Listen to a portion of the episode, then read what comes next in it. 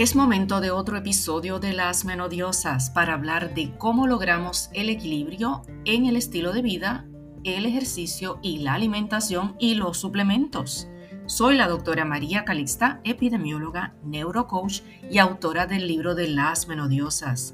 Mi deseo es que logres una mejor versión física y mental, sabiéndote libre, divina y feliz.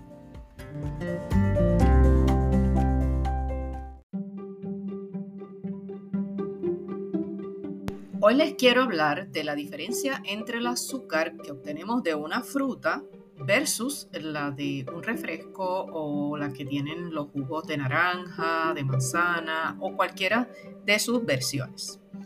Eh, voy a empezar por hablarles de lo que normalmente tienen esos jugos concentrados o refrigerados que encontramos en los supermercados. En la mayoría, si usted busca las etiquetas, van a tener jarabe de maíz con un alto contenido de fructosa que se ha utilizado como endulcorante en los alimentos procesados, principalmente los que proceden de los Estados Unidos. Y como es obvio, todo lo que llega a nuestra isla eh, de manera procesada, pues viene desde allá. Miren, eso está en las gaseosas, en los panes, en los sirops, en los jugos, en fin, solo chequen las etiquetas antes de comprar. Muchos estudios confirman que es incluso más dañino que otros endulcorantes que están hechos a base de azúcar o que tienen una variedad o que son este, de alguna forma derivados de plantas, etc. Es tan terrible para la salud que ya algunos productos van a decir al frente en un circulito que casi, ¿verdad? que es casi como una estrella, que no poseen High Fructose Corn Syrup. Pero, ¿de qué se trata este endulzante en realidad? Pues ese jarabe de maíz de alta fructosa se obtiene del jarabe de maíz. Y usted dirá, ¿pero qué tiene de malo si viene del maíz, que eso es natural? Pues les cuento que a finales de la década del 70, el precio del azúcar regular, esa que conocemos, eh, era muy alto. Y entonces los precios del maíz eran más bajos debido a unos subsidios que el gobierno eh, dio a los agricultores y a las grandes empresas. Su uso entonces se disparó entre 1975 y el 85, pero actualmente que hay otros endulzantes en el mercado, eh, este endulcorante prevalece en muchos de los jugos y refrescos que son de bajo costo. ¿Por qué? Pues es bien barato. Entonces, ese maíz actualmente, eh, de donde se obtiene la fuente principal del jarabe de maíz alto en fructosa, pues viene, procede de un maíz que está genéticamente modificado para mejorar el rendimiento tanto en proteger a la planta de insectos, este, como eh, eh, va a dar mejor producto al final y que se pueda obtener más, más maíz de cada planta. Eh, el proceso, pues lo que ocurre es que el maíz se muele para producir almidón de maíz y luego se procesa para crear ese jarabe de maíz. Y obviamente eso se hace en un laboratorio y este jarabe se compone principalmente de glucosa. Para hacerlo más dulce y con un sabor más similar al que tenemos en el azúcar de mesa normal, pues parte de esa glucosa se convierte en fructosa usando enzimas y eso pues lo hacen en un laboratorio. Entonces tenemos esa misma mezcla de glucosa y fructosa que tiene el azúcar de mesa, pero es distinto. Es distinto porque estas dos moléculas no están unidas como lo están en el azúcar de mesa. Ellas flotan por separada, una de otra. Entonces en su sistema digestivo el azúcar se descompone normalmente en fructosa y glucosa, eh, por lo que el jarabe de maíz y el azúcar terminarían siendo o luciendo exactamente iguales en términos de el contenido eh, químico y luego cómo lo procesa el estómago. Lo malo viene después, ¿verdad? La razón principal por la que este endulcorante no es saludable es por la gran cantidad de fructosa que aporta de un sopetón, lo cual pues sube el azúcar en sangre y genera que las células que no pueden procesar la restante porque ellas tienen una capacidad. Diariamente usted tiene una capacidad de procesar cierta cantidad de azúcar. Entonces, cuando usted le da de más, esas células la rechazan, cierran sus puertecitas.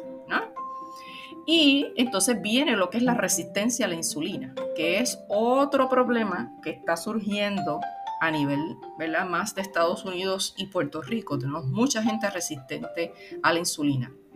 Como el hígado es el único órgano que puede metabolizar esa fructosa en cantidades grandes, cuando el hígado se sobrecarga porque viene demasiado, ¿qué hace el hígado? Pues la convierte en grasa. Parte de esa grasa puede alojarse en el hígado y contribuir a lo que llaman el hígado graso. Ese alto consumo de fructosa pues también está relacionado con lo que ya les mencioné, que es la resistencia a la insulina y eh, también el síndrome metabólico, la obesidad y la diabetes tipo 2 particularmente. Y usted dirá, pues verifico la etiqueta y si no tiene azúcar añadida en forma de high corn fructose, pues debe ser bueno. Sí, debe ser mucho mejor que una soda eh, o ese jugo con azúcar añadida si dice, por ejemplo, que no lo tiene. Pero nunca va a ser mejor que su fruta entera. Entonces la idea es consumir la fruta en lugar de su jugo. Por ejemplo, dos manzanas Dos manzanas tienen alrededor de 38 gramos eh, de fructosa. Y un jugo de manzana de 12 onzas, por ejemplo, tiene 39. Un gramo más, pero básicamente es lo mismo. Pero no son iguales en cómo tú metabolizas en tu sistema. Aún si ese jugo de manzana no tuviera high corn sugar fructose, pues no lo va a procesar igual. Porque cuando tú tomas un jugo, mayormente ese jugo no tiene pulpa, no tiene fibra y la mayoría de sus minerales y vitaminas se han disminuido en el proceso que, ¿verdad? Que, de despulpar, etcétera, y de procesarlo y de añadirle, ¿verdad? Que, que son este, protectores de que no se venza la calidad del producto. Pero cuando tú te comes una fruta, su azúcar se consume junto con la fruta. Y están ahí todas las vitaminas, todos los antioxidantes y otros nutrientes que se encuentran allí, ¿verdad? De, todo lo que son eh, los, pigmentos de, esa fruta, especialmente si la coges de temporada o si la agarras de tú misma del árbol. Ahora mismo estamos en temporada de eh, mango y hay montones de árboles de mango en Puerto Rico y en otros, ¿verdad? Todo lo que es el trópico. Entonces, si esa fruta tiene la fibra, la mayoría de los minerales, pues siempre va a ser mejor cuando te comas una fruta que en lugar de tomarte ese jugo, que aunque no tenga el high corn sugar fructose, va a ser eh, también procesado por tu cuerpo demasiado rápido. Y explico entonces esto. Cuando tú te comes una fruta, tu sistema tu sistema digestivo va a tardar en lo que la degrada, porque tiene que procesar toda esa fibra y luego es que la convierte en moléculas más pequeñas para que sean asimilables por tu cuerpo. Así que ese azúcar te va a llegar, pero de manera lenta, poco a poco. Esto pues ha sido demostrado en un estudio que se comparó el jugo de manzana, la compota de manzana y las manzanas por sí. Entonces, eh, lo que se vio en la gráfica es que la gráfica del jugo se fue por encima de la fruta y de la compota, casi con 20 microgramos litro por encima en términos de lo que es la resistencia a la insulina o lo que es la liberación de la insulina. Pero lo peor de todo es que como ese jugo se procesa tan rápido, y ese pico de insulina es alto, bien rápido, pero a la hora ya esa persona eh, se fue por debajo del índice glucémico. porque se procesó tan rápido todo de cantazo y fue bien fuerte para todo el sistema procesarlo y llevarlo y, y si no se utiliza, pues se almacena en forma de grasa. Sin embargo, la gráfica de la compota de manzana, que uno pensaría, mira, pero está molida, pero está molida todavía con las, eh, ¿verdad? Con, la fibra, con la pulpa. Y ahí están los nutrientes. Si usted la muele mucho mejor, si la compra ya procesada, pues también sepa que ya perdió parte de sus nutrientes.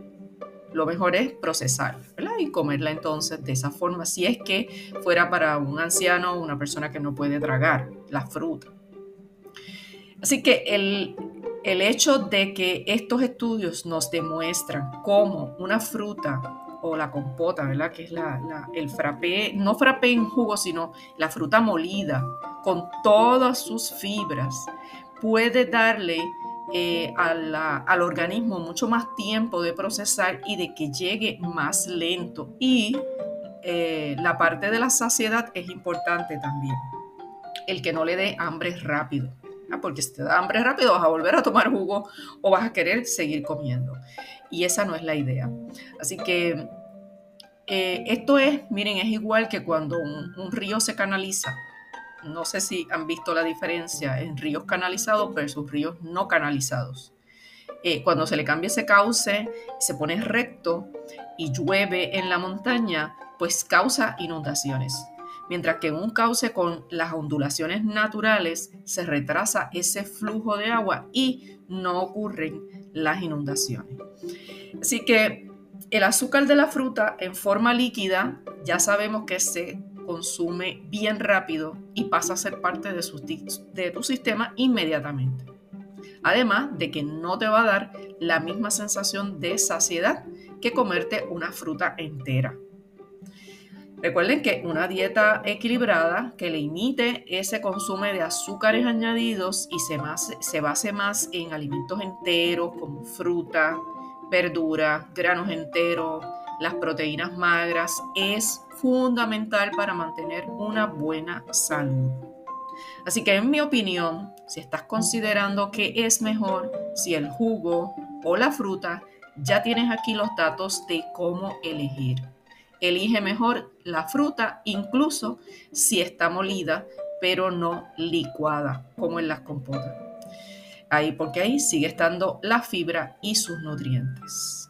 Bueno, mi gente, una vez más, agradecida por su conexión como parte de nuestra comunidad y por su compartir entre sus amistades y familiares.